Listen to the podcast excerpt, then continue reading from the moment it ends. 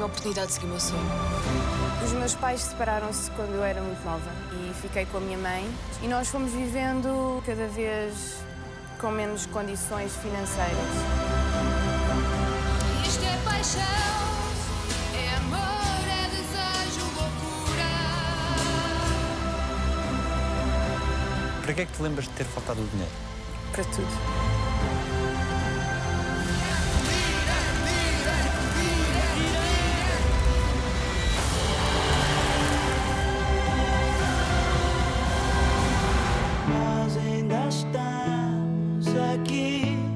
Bem-vinda, Filipa. Obrigada. Isto é paixão.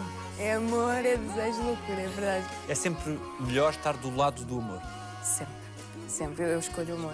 Eu não consigo viver sem amor e acho que nenhuma pessoa devia conseguir viver sem amor. Acho que é mesmo fundamental. Não somos do mesmo lado, do lado do amor. Filipa Nascimento, estou como sou no alta definição. Tu querias uma razão para abrir a garrafa, não querias? Então vá, vamos brindar a tua carreira solo. Poderes representar e também cantar, que é uma das tuas paixões, é um gozo extra. É, mas não é assim tão fácil, porque a verdade é que eu sempre gostei muito de cantar, mas só havia uma pessoa que sabia que eu gostava de cantar, que era a minha mãe. O meu próprio namorado só soube que eu cantava um ano e tal depois de namorarmos. E tu soubeste que ele cantava? Ele encanta-me, cantar nem por isso.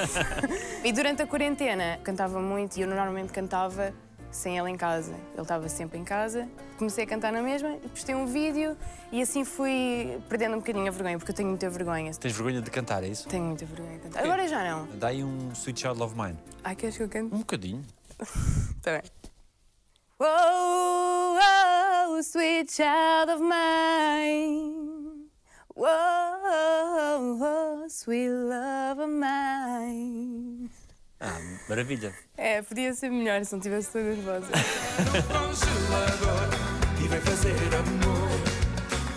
O tipo de música na novela é um bocadinho diferente.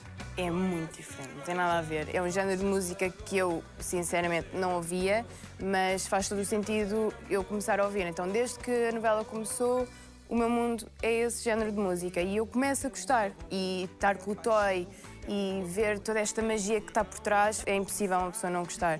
E tu entras mesmo nisto, acreditas em cada palavra que dizes e é diferente, mas é muito bonito. E já dá vontade de um bailarico?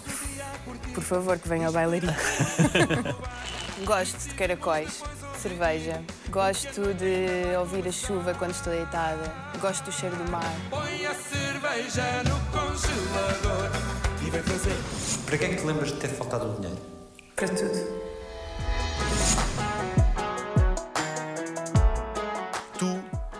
Mel, também tinhas um sonho em miúda. Sim, ser atriz.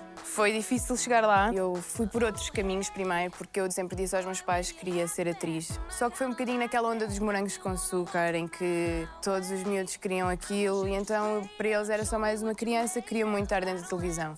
E a verdade é que eu queria ir para o conservatório e acabei por não ir por isso. Fui ficando na escola, fiz humanidades, fui para a faculdade. Entretanto, muito antes disso, aos 14 anos, entrei no mundo da moda, que é giro, eu gostei, mas não era aquilo que eu queria. Mas comecei a perceber que se calhar eram umas portas que se abriram para eu conseguir vir parar aqui. E mais ou menos aos 20, 21, eu decidi que já chegava. Não me sentia concretizada e pronto, comecei a fazer castings e lá fiquei. Eu desde que me lembro que gostava muito de representar e eu fazia isso muito no meu quarto, tal como cantar, ou seja, os meus pais não faziam o mínimo que eu gostava de cantar ou que representar. Eu punha-me em frente ao espelho e imitava, inventava músicas, inventava deixas, sentimentos, punha-me ao espelho a chorar, punha-me ao espelho a rir. Eu própria não sabia o que é que isso significava. E quando comecei a crescer percebi que se calhar a representação era o caminho certo. Qual te lembras ter sido a maior surpresa que tiveste na tua infância? Não sei, mas sempre que o meu irmão e a minha mãe diziam que tinham orgulho de mim, para mim é sempre nas pequeninas coisas. E sempre que eles diziam que tinham orgulho de mim, isso deixava-me feliz e surpreendida. Eu fiz karaté durante muitos anos e, por exemplo, ia para um campeonato e antes do campeonato tinha-se passado alguma coisa, eu não estava completamente tranquila, ia muito estressada e acabava por eh, ou não ficar no lugar que eu queria ou as coisas não corriam assim tão bem e mesmo assim a minha mãe e o meu irmão diziam sempre boa, estiveste bem, deste o teu melhor, estou muito orgulhosa de ti e isso para mim enche-me o coração isso é sempre uma surpresa porque é nos momentos que tu não estás à espera que eles dizem. Tinhas a autoconfiança que achavas necessária ou tinhas menos do que aquela que achavas necessária? Eu acho que na verdade eu nem pensava muito nisso. Eu cresci muito rápido e isso nem era uma questão que se impunha para mim. As coisas aconteciam e eu reagia, não tinha tempo a pensar. Hoje em dia sinto-me mais insegura do que antes. Porquê é que cresceste muito rápido? Porque ah, os meus pais separaram-se quando eu era muito nova, quando eu tinha 12 anos. E fiquei com a minha mãe e nessa altura o meu irmão foi para a faculdade, estava longe, eu vivi só com a minha mãe. Quando ela se separou, ela começou a ganhar menos dinheiro. hum, algumas dívidas que não eram da parte dela apareceram. ah, e ela, por não ter dinheiro para pagar, foram aparecendo outras dívidas. E nós fomos vivendo gradualmente, cada vez com menos condições financeiras. E eu via, por exemplo, a minha mãe a, a- a deixar de comer para eu comer. Ah, e mesmo quando eu comia, não era o que chegava, mas acredito que uma mãe quisesse mais e, e ver algumas coisas que foram acontecendo ao longo desses anos todos, até a idade adulta, foram coisas que me obrigaram a crescer rápido. E não, não faz mal, não faz mal porque eu agradeço, porque hoje em dia tenho ferramentas para lidar com coisas que se calhar, se isso não tivesse acontecido, eu não as tinha. Sinto-me feliz por isso ter acontecido, porque eu não vivo com a minha mãe e sei que ela está bem estando sozinha, se tiver que estar, porque passou por muita coisa. E essas coisas todas fizeram-me crescer rápido. Não tinha tempo para estar a pensar eh, em bonecas e às vezes ir brincar com os meus amigos porque se passava muita coisa em casa, muito mais importante para mim. E ver certas coisas fez-me crescer. Como é que uma miúda de 12 anos processa toda essa condição de ter que racionar aquilo que se come ou ver que a mãe está a restringir para dar à filha? Nunca foi muito falado. Eu simplesmente via e apercebia-me do que a minha mãe fazia. E isto era uma coisa que era só entre mim e a minha mãe. O meu irmão não sabia. Ou eu acho que não sabia. Hoje vai saber. Ele voltava da faculdade, por exemplo, para casa e como eu passava a semana a ver a minha mãe a racionar e a deixar de comer para eu comer, quando ele chegava, ele estava numa fase em que comia muito, era um miúdo, devia ter 17, 18 anos. Eu lembro-me deste momento de minha mãe estar a fazer bifes e eram dois para cada, deu dois para mim, dois para o meu irmão e ela ficou com um bocadinho, que nem se podia chamar um bife. E eu, quando me sentei, olhei e disse: Não tenho assim muita fome. E fui pôr lá o bife outra vez na frigideira, que o meu irmão depois veio a comer. E isto nunca foi combinado. Foi o perceber ao longo do tempo como é que as coisas funcionavam e eu queria que o meu irmão também não, não fosse preocupado, porque ele estava longe, também estava sozinho. Eu nem sei explicar, porque aprende-se, é uma coisa que, que se vai vendo e vamos fazendo. E consegue-se nesses momentos, nessa altura da vida, ser-se feliz de forma plena ou há sempre uma nuvem que paira, mesmo nos momentos de felicidade? Olhando agora para trás, acho que sim. Na altura eu não, não via isso. Eu sentia-me extremamente feliz quando a minha mãe estava tranquila, por muito que eu soubesse que isso às vezes não, não era a realidade. Mas não havia também muito tempo para pensar, porque eu também não queria preocupar. Eu sabia que se eu estivesse mal, ela ia perceber que eu estava mal e ela ainda ia ficar pior. Mas nós tivemos muitos momentos felizes e ainda bem que isso aconteceu, porque hoje em dia eu e a minha mãe somos melhores amigas, não conseguimos ver uma sem a outra. Portanto, há males que vêm por bem e eu não mudaria nada, mesmo. Se bem que eu tive ali uma fase entre os 15, 16, 17, muito má. Não assim tão má, mas respondona, querer sair à noite, achar que manda em si própria. O normal. Mas depois de crescer, somos mesmo unha com carne.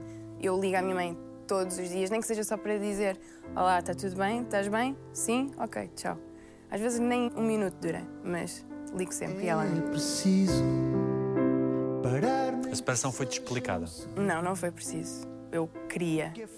Eu queria que eles se separassem. Eu e o meu irmão vivíamos na mesma casa, nós assistíamos às coisas, sabíamos que o melhor para todos era cada um seguir o seu caminho. Por isso, esse foi um momento feliz. Esse foi um momento feliz. que é agora o momento. É possível crescer a partir daí sem mágoa, por tudo aquilo que depois se veio a descobrir?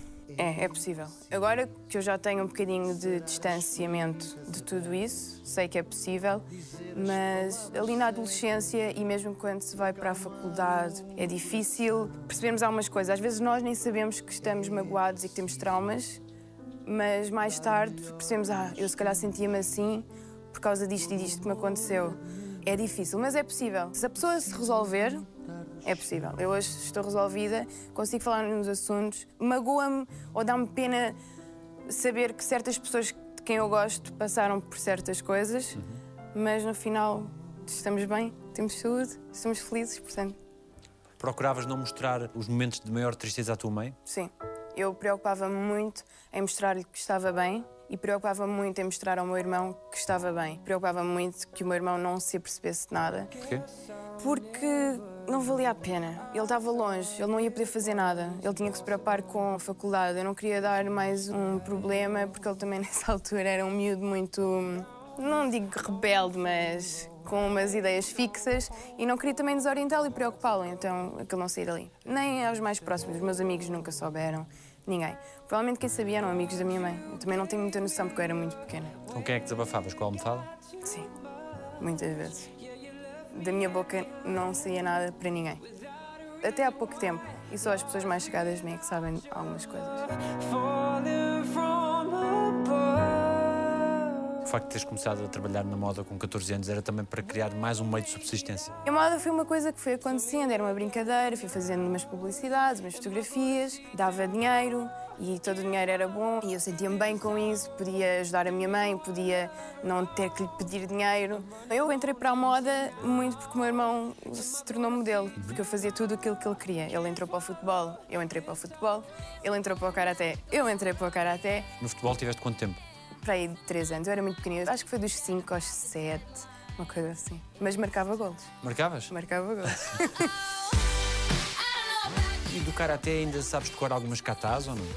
Ah, eh, sei muitas. Sei muitas porque eu tive até aos 15 anos no Karaté. Tive 10 anos no Karaté, dos 5 aos 15. E é comandado de bicicleta. Te lembras de alguma sequência de gestos que possas exemplificar de uma kata qualquer? Eu acho que é melhor não, porque senão o meu sensei vai ficar um bocadinho chateado. Tinhas alguma alcunha? Dos meus amigos, não. Mas tinha do pai de um dos meus melhores amigos e amigas, que era Trinca Espinhas, Olivia Palito. Tudo o que tinha a ver com pessoas magras, eu era chamada. Isso não te traumatizou? Mais ou menos. Eu lembro de fazer muitas dietas para engordar. Lembro-me de comer muito e deitar-me, porque as pessoas diziam que se deitares depois de comer, engorda, mas nunca resultou. E agora que eu não quero isso, está a acontecer. Quando entras para o mundo da moda, é só entusiasmo ou também há receios por seres tão nova? Não, não houve receios. O único momento que me custou mais no mundo da moda foi quando eu tive que ir dois meses para Milão sozinha, mas não tinha 14, tinha 17. E cheguei lá a um país diferente, que não é a minha língua que é falada. Lembro-me de não ter internet e falar mais ou menos por gestos e em português e um bocadinho em inglês, mas eles também não estavam a perceber muito. E hum, deixaram-me na paragem errada no autocarro e andei uma hora em Milão a pé, sem internet, com uma mala deste tamanho, à procura da minha casa. Isso não foi nada bom, foi essa a recepção que eu tive. E até hoje não gosto de Milão por causa disso. E o facto de começares nova e seres ainda muito jovem não te fazia sentir uma certa vulnerabilidade de estar num mundo de adulto e que lida com a imagem? Não, sabes que eu sempre fui muito forte psicologicamente em relação a isso. Chegaram-me a dizer várias coisas, como tens o peito muito grande para ser modelo, tens que emagrecer, tens a anca muito larga, mas nunca dei ouvidos a isso porque não fazia sentido para mim, mas eu olhava para o lado e via realmente raparigas muito novas a fazer o tipo de clichê que é comer uma maçã e beber água e assim era o dia inteiro. Essa primeiro não era a minha prioridade, depois acho que não faz sentido nenhum, mas eu percebo que haja raparigas caiam nessa tentação porque é um mundo realmente muita pressão. As pessoas põem muita pressão e humilham e se a pessoa não for forte psicologicamente, cai nisso. Fez mais confusão, por exemplo, em Milão, ver miúdas com 14 anos a serem levadas por rapazes que falavam. Em Milão existe uma coisa que são os RPs. Nós, modelos, estávamos nas filas cá fora nos castings e iam rapazes convidar para ir jantar, convidar para ir ao café, para fazer um bocadinho de publicidade levar gente bonita aos sítios. E havia miúdas de 14 anos que iam, e isso eu às vezes ficava a olhar e fazia muita confusão, porque eu pensava, o que é que os pais destas crianças devem sentir se souberem que isto está a acontecer? E pensava, o que é que a minha mãe diria e sentia se eu agora saísse daqui e fosse com um homem qualquer que eu não conheço, tivesse 14 anos por um sítio e ela não pode fazer nada. E isso deixava-me muito mais perturbada, ou seja, deixava-me muito mais chateada, incomodada com as outras pessoas do que comigo, porque eu comigo eu sabia cuidar de mim. Para mim era trabalho, trabalho e quando acabasse ia à minha vida. E esse culto da imagem que estavas a referir no mundo da moda extravasa também, para além do mundo da moda, para miúdas e miúdos que sonham com esse ideal. E isso está errado e, e a culpa não é dessas pessoas, é da indústria que vende uma coisa que não é a realidade. Estamos fartos de saber, as mulheres e homens que aparecem nas revistas não são assim. Nós, quando aparecemos na televisão, não somos assim. Nós somos pessoas normais que acordam com olheiras, que acordam menos bonitas, que acordam despenteadas, com borbulhas. E a indústria vende uma coisa completamente diferente. E há miúdas e miúdos que não conseguem perceber isso. E eu própria, quando era miúda e olhava para uma revista e via uma pessoa muito bonita, depois, se calhar, olhava-me ao espelho e pensava, "Fogo, não tive muita sorte. Mas as coisas não são assim. Aquilo que nós vemos não é a realidade. E é muito triste a indústria vender isso ainda. O que é que importa mais do que a beleza? A beleza interior. Aquilo que nós somos, quem somos, saber quem somos. Importa querermos saber dos outros. Importa não passarmos por cima dos outros para atingirmos os nossos fins. Importa saber de onde é que vimos. Importa muito mais do que a beleza. A beleza, na verdade, não importa nada.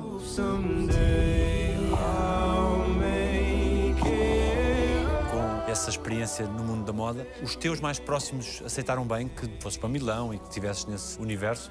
Aceitaram. Muitas vezes eu tive para desistir tanto da representação, antes da representação e da moda, e a minha mãe nunca me deixou desistir. Porque, lá está, como nós não tínhamos dinheiro, eu vivia no cartaz. E o cartaz ainda é uma hora de Lisboa. E os castings eram em Lisboa. E muitas vezes dizia, olha, eu tenho este casting, mas calhar não vamos, para não estarmos a gastar dinheiro. E a minha mãe é que fazia esforço e dizia, não, vamos. E eu ia a todo o sítio, ela é que me inspirava e dizia, vai, se ficares, ficas. Se não ficares, é experiência. Para que é que te lembras de ter faltado o dinheiro? Para tudo. Para a comida, para a roupa, para tudo. Os bens essenciais acabávamos sempre por conseguir, porque a minha mãe era muito, e ainda é muito organizada, mas não havia, não havia saída. Eu, quando tinha idade para sair, só saía quando podia.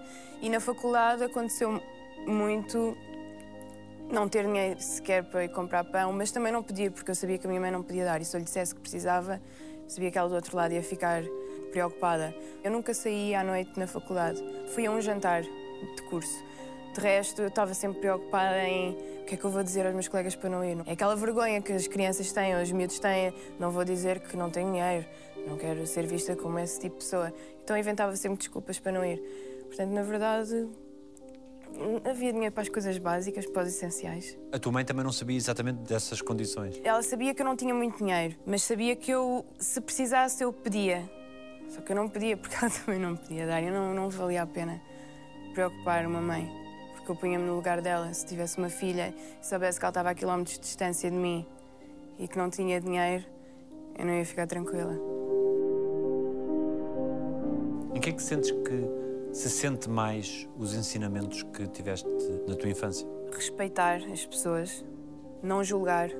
Claro que eu sou uma pessoa normal e acabo sempre por cometer erros, mas pensar muito antes de julgar outra pessoa, ser simpática, nós não sabemos o dia que a pessoa tem. Dizer bom dia sempre, não chegar atrasada, sempre possível. Eu odeio chegar atrasada e isso é de facto uma coisa que a minha mãe me passou. Ser muito organizada em relação às finanças, força, não desistir. Minha mãe nunca desiste e é isso que eu quero também levar para a vida, nunca desistir. E do teu pai? Do meu pai eu tenho feitio. Tenho uma personalidade forte. Não gosto de ser contrariada. Não gosto que me deem ordens. Ahm, When first I said the words in France. Now every time you say I'm back. há coisas que, que também não, não penso muito porque já não vale a pena. Prefiro reter as coisas boas. Eles manifestam um orgulho em ti? Sim. Ambos? A minha mãe manifesta, o meu pai manifesta a maneira dele. É bom sentir que estamos a fazer os nossos pais felizes e orgulhosos, mas eu também tento não agarrar muito a isso. Eu gosto de sentir isso, mas também sou um bocadinho independente, porque se eu estiver sempre a pensar será que eles estão a gostar, será que estão orgulhosos, depois acabo por ser um bocadinho influenciada. Mas claro que no final do dia eu gosto de ouvir gostei muito disto, estou muito orgulhosa. É sempre bom. E o teu irmão continua a ser a tua grande referência? É, é. Nós temos 5 anos de diferença, ele é mais velho, mas ele é como um pai. Ele é muito chato, sempre foi. Agora está melhor porque eu também sou mais velha, mas sempre esteve muito em cima de mim. Às vezes não me deixava sair à noite. Minha mãe deixava e ele ia dizer: Mãe, olha, ela quer ir sair à noite. Mas eu não ia sair à noite. Ele queria aprovar os namorados, não? Ele tinha um grande distanciamento em relação a isso, mas se gostava, ele mostrava. Se não gostava, ele mostrava ainda mais. Mostrava a eles ou mostrava-te a ti? Mostrava a mim, mas houve uma vez que quase que mostrou um deles. Foi por um triz, foi por um.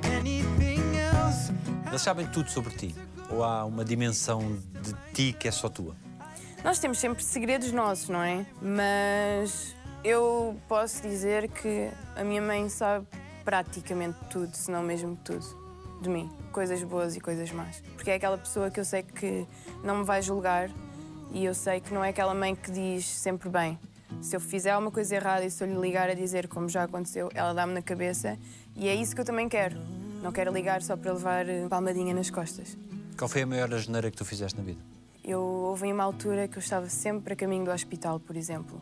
E essas acho que foram as maiores asneiras e as maiores dores de cabeça que dei aos meus pais. Uma vez que estava a jogar a apanhada com um amigo e ele tinha uma pistola de água e estava-me a molhar e era de noite e eu quis saltar o portão, só que era aqueles portões com bicos, sabes? E eu fiquei presa pela axila, pendurada, e rasguei a axila toda e por um triz não furou o coração. Foi por um triz que não fui desta para melhor. Houve outra, uns anos depois, que estava a saltar umas manilhas de cimento das obras. Foi no meu batizado e fiquei de cabeça assim enfiada com as pernas para o ar. E rasguei a cara, os lábios, os dentes, parti, espetei aqui um ferro. Eu estou aqui por acaso, estou aqui por muita sorte. Não foi fácil e acho que qualquer pai fica com o coração nas mãos. Mas era só isso, eu não era muito, muito chatinha. Claro que depois, naquela altura dos namoradinhos e de querer sair à noite, era chata, mas nunca dei assim muitos trabalhos. Gosto do cheiro a garagens fechadas, do cheiro da gasolina, não gosto do cheiro a queijo, odeio queijo, não gosto de manteiga, não gosto de cheiro a mofo. Esta vez tive prejuízo. Eu gastei o meu dinheiro todo da mesada, o dinheiro que saquei à minha avó para pagar o quarto do hotel e nada. Como é que tu lidas com os elogios? Bem, fico envergonhada, mas não ligo muito. É bom, mas não quero agarrar muito a isso, porque eu não quero fixar-me e pensar, ah, então está bem, então não vou fazer melhor. Eu quero fazer sempre mais e melhor. Fico muito feliz por estarem a gostar e isso dá-me ainda mais vontade por fazer melhor. Não aceites nada sem saber para o que vais. Aquilo lá é um ninho de vibras, eu estou-te a avisar. A tua geração é uma geração de causas. O que é que te preocupa no mundo? Preocupa-me muito o bullying, o assédio. Preocupa muito as pessoas julgarem o livro pela capa. Preocupa muito as pessoas acharem que só por nos verem todos os dias na televisão que nos conhecem e lhes dá o direito de dizerem aquilo que querem, como querem e quando querem. Preocupa-me muito porque há pessoas que conseguem lidar com isso, incomoda, mas passam à frente, mas há muita gente que não consegue e dá-me mesmo muito nojo saber que há pessoas que não se importam de estar atrás de um ecrã e maltratar outra pessoa, humilhar outra pessoa e deitarem-se com a cabeça na almofada tranquilos, sem saber o que é que isso fez à pessoa. Há pessoas que se matam por causa disso e isso é uma coisa que me incomoda muito e acho que no século em que nós vivemos é uma coisa que já devia estar muito controlada e as pessoas até deviam ter vergonha de o fazer e não está. Parece até que está cada vez pior. Eu não tenho muita gente a fazer-me bullying, tenho sim muita gente a fazer assédio sexual, mas isso é uma coisa que repugna-me e eu simplesmente, quando vejo, leio, vejo que vem coisas desse género, não acabo de ler, não respondo, como é óbvio, não bloqueio, simplesmente finjo não estar ali, porque as coisas boas são muito melhores. Mas Gostava muito de passar um mês sem receber uma única mensagem desse género. Não, não consigo perceber o que é que está na cabeça dessas pessoas. Gosto de comer muito, gosto de cantar, gosto de pregar partidas aos outros, gosto de assustar os outros. I want the end to be easier than the start. O que é que tu desejas e projetas para a tua vida quando olhas mais adiante? Quero continuar, obviamente, nesta área, ter mais desafios, cada vez mais, mais, mais, dar o meu melhor, aprender, quero aprender muito. Viver mais a vida sem pensar muito no passado. Eu às vezes vivo muito com receios que o futuro tenha alguma coisa a ver com o passado. E gostava de aprender a conseguir diferenciar as coisas e viver com esse distanciamento para ser mesmo plenamente feliz, sem ter eh, esses pensamentos que acabamos sempre por ter, não é? Essa experiência que viveste na adolescência de alguma dificuldade com a questão financeira, uma coisa que te preocupa quando olhas para a frente e, e se isto falta? Sim, costumo pensar nisso, principalmente quando acaba um projeto, mas isso faz parte de mim. É porque eu acho que uma pessoa, quando não tem, nunca vai esquecer o que é viver sem, sem ter. Isto é um bocado engraçado porque eu estou numa profissão que não me dá essa estabilidade. No entanto, para mim, o amor pela representação é muito maior do que o medo de algum dia me faltar alguma coisa a nível financeiro. Mas eu sei que se isso acontecer, eu já tenho as ferramentas para lidar com isso e que as coisas se vão resolver. O que é que aprendeste sobre ti sendo atriz, fazendo disto de vida? Descobriste novas coisas em ti? Sim, exploramos muitos sentimentos que ainda não tivemos a oportunidade de os sentir. E é bom porque nos descobrimos a nós próprios. Vamos a sítios que nunca, se calhar, teríamos a oportunidade de ir. Também aprendi a ser mais paciente. Nós temos que esperar muito entre cenas. A ser tranquila e é bom depois voltar a mim. E gosto cada vez mais de mim por estar tanto tempo fora de mim. Quando acabo de gravar, estou em mim e dá mais prazer procurar coisas em mim própria. Não percebo porque é que o amor tem que ser sempre tão difícil e porque é que nós temos de fazer escolhas, não é? O que é que é essencial saber sobre ti, Filipa, para te conhecer? que sou uma pessoa muito simples, muito dedicada aos meus, muito leal, muito amiga. Não sei, sou uma pessoa muito simples. É muito fácil darem-se comigo, sou muito tranquila. E faz um ótimo arroz de polvo? Faço. Não me quero gabar, não me quero gabar, mas eu acho que faço. Experimentei fazer na quarentena, nunca tinha feito antes, graças à minha mãe que dizia que não dava para cozer um polvo sem ser em panela de pressão. Eu não tinha. E dá. E dá. Dá, claro que Eu dá, fiz então. que dá e fica mesmo Por acaso bom. nunca fiz, mas... É muito bom. E é muito fácil. Por acaso tenho lá para fazer. E tens outras especialidades? Sim, gosto de fazer. Gostar não gosto, porque dá muito trabalho, mas gosto de comer o meu bacalhau com broa. Eu acho que faço um bom bacalhau à brás, mas. Nem todos são dessa opinião. hum, não, não sei porquê, mas eu acho que faço. E nunca há queixas ou... Queixas? Ah, mas eu não ligo. Come e cala-te. Assim, às vezes salgo um bocadinho a comida sem querer, às vezes não deixo o arroz cozer até ao fim, tenho tanta fome, mas. pouquinhas. Porque senão também não comem.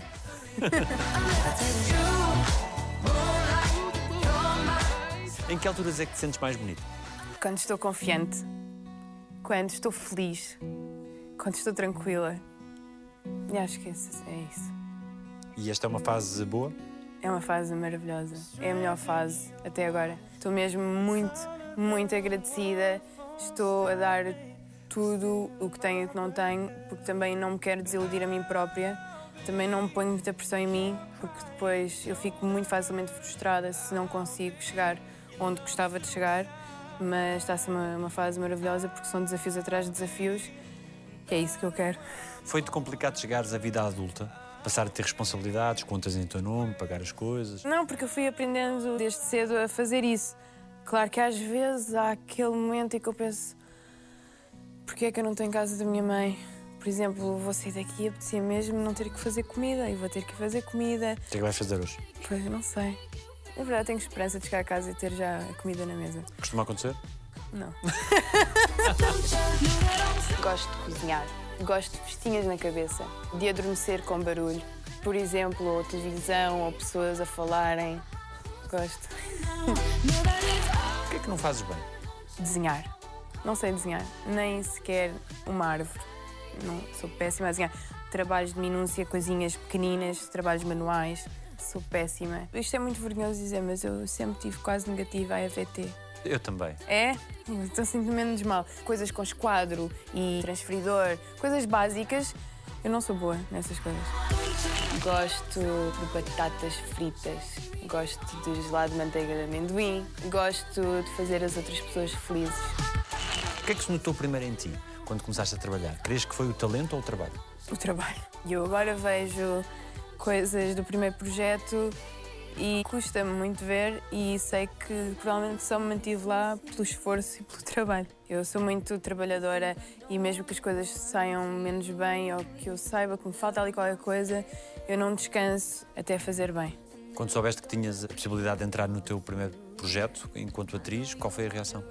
Foi tipo, êxtase. Foi aqui na SP. Nós fizemos uma formação durante duas semanas, depois fizemos um casting. Desse casting, ligaram umas quantas pessoas para virem aqui e à vez chamavam-nos a uma sala onde o diretor de projeto ia falar connosco. Ele falou comigo eu achava que era para dizer que não ia ficar. Quando ele disse que fiquei, eu lembro-me que ele perguntou: Mas não estás feliz? Porque eu estava tão chocada que eu ficava, ficava assim. Eu não, não, eu estou muito feliz. E saí, fui logo para a casa bem gritar e dizer à minha mãe que tinha ficado e foi a melhor notícia que eu podia ter tido E o que é que ela disse do outro lado? chorou, ficou super feliz. É, Porque quando eu consigo uma coisa que quero, é como se ela conseguisse uma coisa que queria. É como se ambas estivéssemos a vingar. E estás sempre bem quando ela te vê na televisão? Para ela? Sim, sim. A minha mãe não é muito crítica nesse aspecto, pelo menos por enquanto. Ela gosta de ver, acompanha tudo. A minha sala, qualquer dia, já não é sala, é- são revistas, porque ela, mesmo que eu pareça assim, ela compra a revista, seja o que for. Ela adora e é a minha maior fã. Que coisa é que ela te disse de mais marcante? Sempre que diz que me ama muito, isso para mim é marcante, porque na nossa vida não tivemos muitos momentos e oportunidades para dizer isso e hoje em dia minha mãe não deixa isso passar. Ou seja, dizer que, que me ama, que está orgulhosa. A minha mãe tem muito medo que eu um dia levante os pés do chão. E quando ela me diz que fica feliz por eu ser quem sou, por não me deslumbrar, isso deixa-me feliz e ela fica feliz também por isso acontecer. Porquê é que tu não te deslumbras? Eu acho que tem a ver muito com os valores que me foram incutidos e acho que claramente tem a ver com a infância que tive e quando uma pessoa vive aqui em baixo e depois vive aqui em cima, nunca esquece que viveu aqui em baixo e isso fica marcado como se fosse quase uma tatuagem.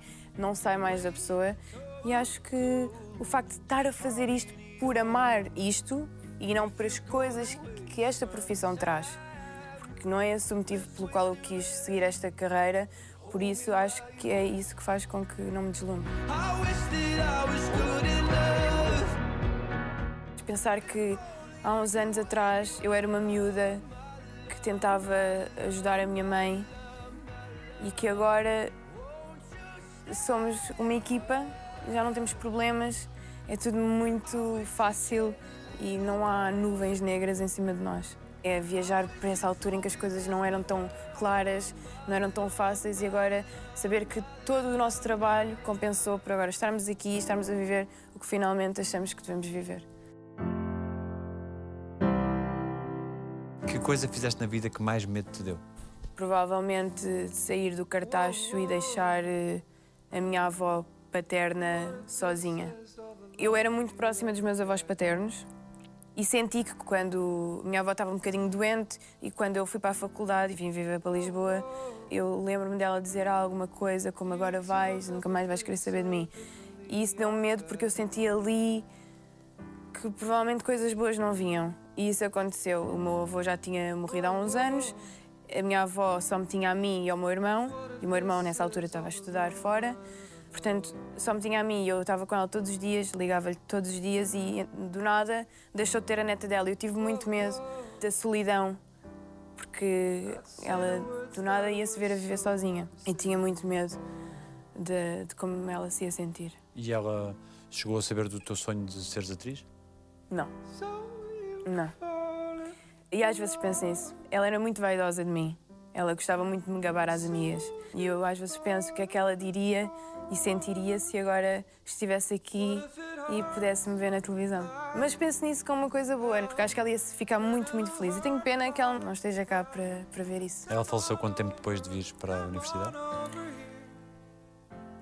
Um ano, nem tanto. Não, não foi fácil porque eu não estava à espera. Às vezes nós sabemos que pode acontecer, estamos à espera, mas neste caso eu não estava à espera porque a minha avó. Eu sabia que ela não era completamente saudável, mas houve muitas coisas que ela escondeu para não nos preocupar e por outra, outra, outras razões, mas eu não estava à espera e quando recebi um telefonema a dizer que ela tinha falecido em casa, foi uma angústia muito grande e foi dos piores dias da minha vida. Quem te deu a notícia? Meu pai. Foi dos piores dias da minha vida porque fui apanhada de surpresa, porque queria vê-la uma última vez e não me deixaram, porque soube que sofreu muito nessa altura e porque soube que sofreu e estava sozinha. Isso até hoje me deixa muito angustiada e. Agora já não, mas durante muito tempo senti-me um bocadinho culpada. Mas a verdade é que eu não podia fazer nada. Tenho que deixar esses sentimentos irem Porquê é que não pudeste vê-la? Porque não me deixaram. Eu acharam que era uma imagem muito forte e quiseram decidir isso por mim. E eu não vi, Fica a imagem daquilo que viveram. mesmo. Até hoje, eu lembro todos os dias dela, de coisas que nós vivíamos. Às vezes vejo alguma coisa e lembro-me da maneira dela falar, às vezes até do cheiro. Ainda hoje tenho o número dela guardado no meu telemóvel, não sei porquê, mas são essas pequenas coisas que fazem que- sentir que, que a pessoa está em mim ainda, não sei. Recordas-te da última vez que falaram? Sei que foi hum, poucos minutos antes. Foi. hum, a minha avó ligou-me ah, e eu não me apercebi de nada, que ela estava a sentir mal. E foi o tempo de eu desligar, de ela ligar a uma, a uma amiga para ir à casa dela, porque ela não estava a sentir bem. E poucos minutos depois o meu pai ligou-me a dizer que, que ela tinha falecido. Portanto, Foi uma coisa fulminante. Sim, foi. Foi. Eu acredito quando ela me ligou que estava tudo bem. Eu acredito. Porque senão eu tinha percebido, eu acho. Teria muito orgulho em ti, ela, neste momento. Teria. Mas a minha avó era torcida. Ela não era fácil, ela não diria facilmente que estava orgulhosa. Eu acho que ela nem diria, ela demonstraria.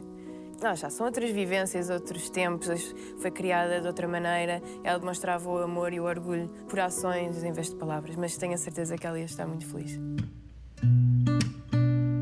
Gosto de chegar a horas. Não gosto de pessoas que comam com a boca aberta. Não gosto de pessoas que façam barulho a comer. Take a bullet to the heart just to keep you safe for you. Anything for O teu cão é especial. O meu cão é especial. O meu cão tem uma personalidade muito forte.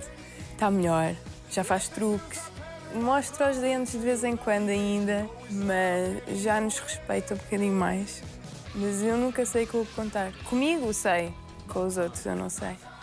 Principalmente quando estou na rua e vem alguém e quer lhe dar uma festinha, eu nunca sei sei dizer cuidado que ele é capaz de morder ou fico calada para a pessoa não se assustar. Só quando fecha a boca que morde. É, já vou- mas ele também é uma Maria vai com todas. Se vê uma pessoa e fala assim com uma vozinha mais fininha, ele começa a abanar-se todo e ele gosta.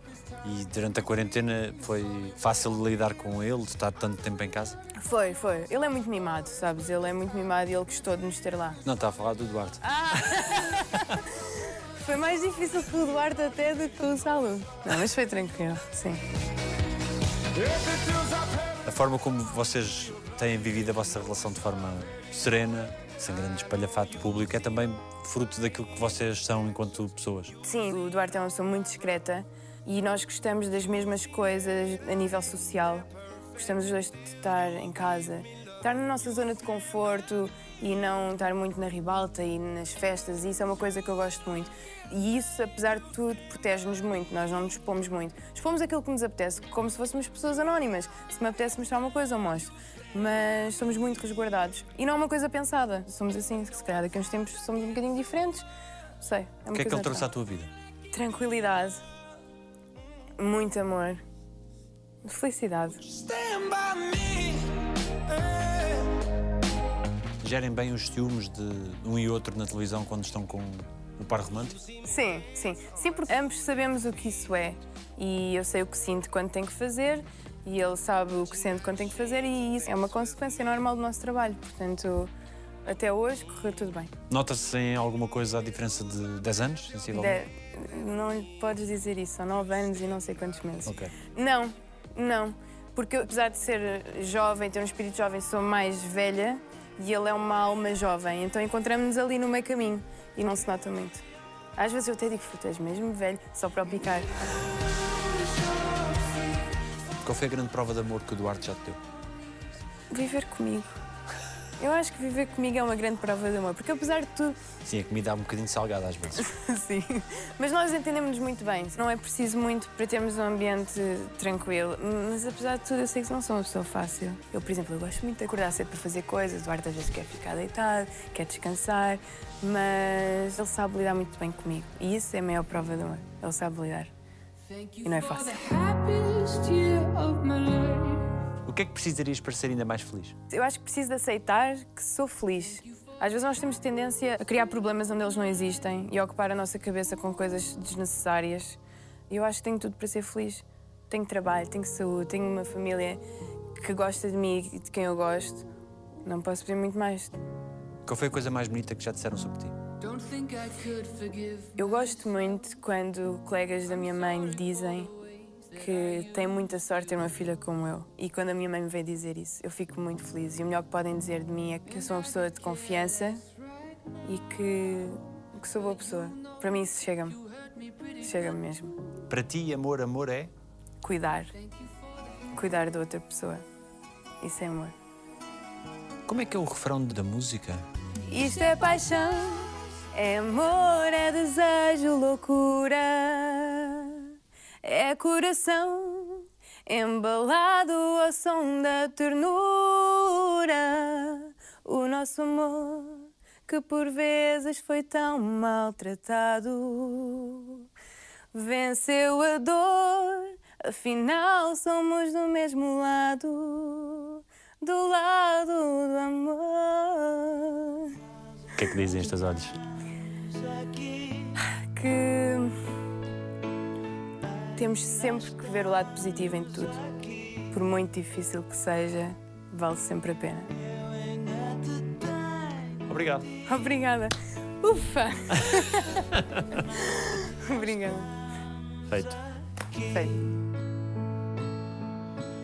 Os homens e as gerações.